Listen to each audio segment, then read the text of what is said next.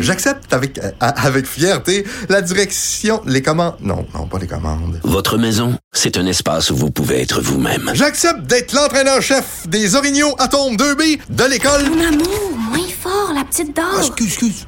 Tu parles à qui? Elle mérite d'être bien protégée. Et vous méritez d'être bien accompagné. Trouvez la protection la mieux adaptée à votre maison avec Desjardins Assurance et obtenez une soumission en quelques clics sur desjardins.com.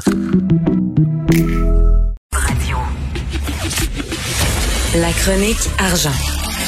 Une vision des finances pas comme les autres. Alors, nous parlons avec Yves Daou, directeur de la section argent du Journal de Montréal, Journal de Québec. Yves, j'aimerais, euh, dès le début, là, euh, revenir avec toi sur la chronique de Guillaume Saint-Pierre, aujourd'hui, page 19 du Journal de Montréal, qui parle de l'annonce de Steven Guilbeault en disant, enfin, on va légiférer contre les GAFA, contre les géants du web. La question que pose Guillaume Saint-Pierre, c'est une sacrée bonne question. Quand t'arrives, là, avec des bonnes nouvelles, t'annonces pas ça la journée des élections américaines. Je suis désolé. Si tu annonces ça la journée des élections américaines, c'est parce que tu veux pas que les médias s'intéressent énormément à ce que tu dis, parce que tu sais que tout le monde va être intéressé à ce qui se passe à Washington. Je, me, je suis désolé, mais c'est vrai en maudit, là. Hey. ce, qui est, ce, qui est, ce qui est fascinant, hey. c'est qu'au moment où ils font cette annonce-là, je sais pas si tu as vu ce matin ce qu'on a fait, là, ben oui. les fameux GAFAM, là, eux autres, là, ils connaissent pas la, la, la, les problèmes de pandémie. Là. Écoute, des profits de plus de 465 millions US par jour de, entre janvier et, euh, et, et, septembre de cette année. Tu comprends-tu? Ils ont fait des profits de 128 milliards depuis le début de l'année, une hausse de 16% Fait que c'est clair que, bon, en tout cas, je trouve qu'ils ont, ont vraiment manqué leur coup. Puis en plus, c'est ceux qui ont profité plus de la pandémie, ce sont justement ces géants du web-là. Donc, euh, je pense que c'était vraiment pas approprié euh, ben non. de ce qui se passait. Là. Et l'annonce de Steven Guilbeault hier, comme dit Guillaume Saint-Pierre, rien sur l'obligation pour les géants du web comme Google ou Facebook de verser des redevances aux médias d'information pour le Non, contenu qu'ils partagent. Rien sur la taxation des revenus publicitaires. Rien sur l'obligation des services de diffusion en ligne étrangers comme Netflix d'appliquer des taxes de vente fédérales. Rien. C'est vraiment le en coucher d'une souris. C'est sûr que le gars, il a, parlé de ça, il a annoncé son programme la journée des élections américaines. Il y avait honte. Juste, juste te dire, Facebook, entre juillet et septembre, les revenus en publicité de Facebook ont grimpé de 22% puis depuis janvier, en raison de la hausse du commerce en ligne, les recettes publicitaires ont augmenté de 16% Fait que tu sais, il pourrait s'inspirer peut-être euh, du gouvernement du Québec, qui a imposé la fameuse TVQ à toutes les euh, les compagnies internationales qui faisaient affaire ici. Là. Ben On oui. a déjà récolté en TVQ presque 200 millions pour Ben la TVQ. Ça fait que de la TPS, Trudeau n'a pas l'air à connaître ça pour... Euh, ben non, puis hier, hier, hier, j'entendais, le, euh, voyons, M. Guilbeault qui disait, vous allez voir, là, vous allez être surpris, puis tout ça, puis on va vraiment sévir, puis toute l'affaire.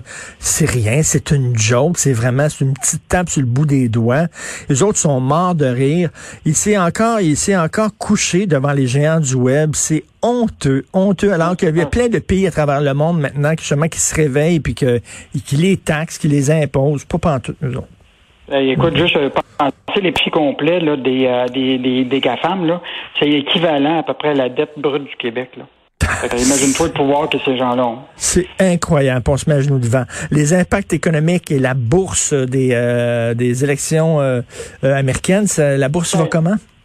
Ben, l'idée, là, c'est que ce matin, là, ça a l'air être plutôt euh, calme partout. Le monde sont un peu en attente. Mais tu sais, comme les sondeurs, là, les investisseurs en bourse, là, ça sont complètement trompés. Enfin, ils ont peut-être emprunté l'arc-en-ciel du Québec, là, ça, ça va bien aller, là. Ben oui. Mais dans le fond, les trois couleurs, ils misaient, ils devaient soit miser sur une bague bleue, soit sur un mirage rouge, puis il y avait aussi la zone grise de contestation. Puis on visait sa, sa vague bleue. Ça a fini à 16h30 hier en hausse. Ils pensaient très, très bien que Biden n'était pas gagné, mais la réalité, c'est que tu as vu quand même, ils se sont complètement trompés comme les sondeurs. Fait que là, on s'attend effectivement à un marché qui va être volatile jusqu'à décembre, jusqu'au moment d'une décision, parce qu'il va y avoir une contestation euh, judiciaire. là. Mais juste te rappeler, quand il y avait eu la contestation, là, tu te rappelles, avec George W. Bush et Al Gore en l'an 2000, là, ça a pris quand même du temps. Les marchés ont baissé d'à peu près 4% au moment de la, la, la, la- journée de l'élection jusqu'à la décision de la Cour suprême. Fait que j'ai l'impression que les marchés là, vont probablement baisser jusqu'à le début de l'année. Puis après ça, ben évidemment, quand la décision va être prise, ben là, probablement que les marchés vont, vont, vont reprendre. Mais pour le moment, les, les, les- les investisseurs avaient misé sur, euh, dans le fond, là, ça va bien aller, mais finalement, Ben oui. ça va pas si bien aller. que ça. Écoute, il y a une business, il y a une entreprise qui se porte très mal aujourd'hui, c'est les maisons de sondage. Écoute, à un moment donné, là, tu sais, il y, avait... Ils se sont complètement trompés. Ben comme la, la- comme l'autre élection d'avant, là, donc ils se sont Ah. complètement fourvoyés. Les gens, à un moment donné, vont arrêter de croire aux sondages. Là. Ça n'a pas de Ben, Je sens. pense que c'est beau, c'est, c'est beaucoup le fait que les gens, euh, comme hier euh, sur LCN, on expliquait ça. là, c'est que l'idée, c'est que souvent les gens là, euh, hésitent à justement à répondre à tous ces sondages-là. Puis probablement la grande majorité, c'est justement cette, cette clientèle-là qui euh, normalement est euh, supporte beaucoup les euh, Trump, qui est la classe moyenne, là, qui s'en fout pas mal de ces sondages-là. là. Donc euh, c'est sûr qu'il y a une zone grise pour les sondeurs.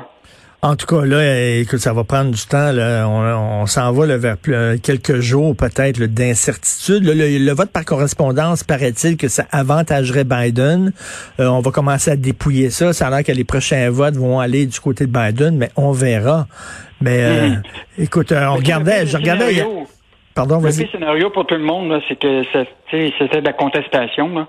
Puis, euh, puis finalement, personne n'avait anticipé ça hier. Puis là, ben, finalement, c'est ça qui, se- qui se passe. Tout à fait. Merci beaucoup, Yves. Bonne journée. Au Merci. plaisir. Au revoir. Salut. Mais je reviens là-dessus, là. Ça fait des années, ça fait quatre ans, du matin au soir, du soir au matin, tous les médias, toute la grosse machine médiatique aux États-Unis. Trump est une honte. Trump est un clown. Trump est dangereux. Ça, là, ça aurait dû se traduire par un vote massif contre Trump. C'est pas vrai. Ce qui veut dire, ben, les gens suivent pas vraiment les médias. Les gens, les médias sont déconnectés du monde. C'est des gens qui se parlent entre eux autres dans une bulle, une bulle de gauche, bobo. Euh, ce sont les gagnants de la mondialisation. Leurs affaires vont assez bien vivre. Tu sais, comme ils se parlent entre eux, une certaine élite intellectuelle, à l'aise, puis ils se lisent, puis ils se répondent, etc.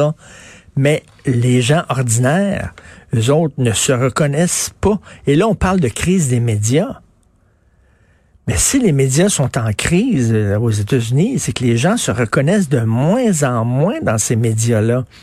Et euh, un autre groupe qui devait prendre une prise de conscience, devait faire une prise de conscience et se regarder dans le miroir aujourd'hui, c'est bien les géants des médias qui sont déconnectés et qui doivent reconnecter, c'est-à-dire arrêter de tout le temps parler de, Trump et du Trumpisme avec un certain mépris dans la voix et les regarder ça de haut. C'est un mouvement qui est là, c'est un mouvement qui est important. Il y a beaucoup de gens qui se reconnaissent là-dedans. Pourquoi? Et j'entendais hier euh, une, une femme, une euh, Québécoise, Julie Marcoux, euh, à LCN, parler à des Québécois qui vivaient aux États-Unis.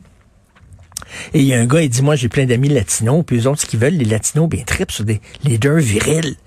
Ils veulent des leaders virils. C'est ça qu'ils veulent. Il y a beaucoup de latinos, il y a beaucoup de Mexicains qui ont voté Trump. Parce que les autres ont passé par le processus pour devenir immigrants, puis tout ça. Puis ils voient les autres qui ont, traversé la frontière comme ça de façon illégale. Puis on dit, attends minute, là. C'est comme si j'attendais pour aller à la banque, puis tu passes devant moi, là. Comme moi, j'ai respecté le processus démocratique. Pourquoi tu l'as pas respecté? Il y a beaucoup de Mexicains qui veulent le Christine Mur. Et il y a beaucoup de Latinos qui se reconnaissent dans Trump. C'est pas vrai que Trump, c'est rien que le vote des Blancs, puis des hommes blancs, puis tout ça. C'est pas vrai. Je voyais hier, il y avait plein de jeunes filles qui étaient avec euh, les, les drapeaux Trump, puis tout ça dans la rue, puis des jeunes filles qui avaient l'air un peu latino quand on les regardait, tout ça. Et comme le gars dit, il y a le côté viril. Puis je m'excuse, ça, ça compte aussi. Là. Quand tu choisis un leader, il y a toutes sortes d'affaires qui, qui rentrent en ligne de compte. Il n'y a pas seulement le programme économique. Il y a est-ce que tu te, est-ce que tu connectes avec cette personne-là? Et il y a Trump, sa critique des médias, sa critique de l'establishment, le gros fuck you qu'il fait à une certaine élite. Ben il y a bien des gens qui sont très contents de ce majeur pointé très haut dans les airs.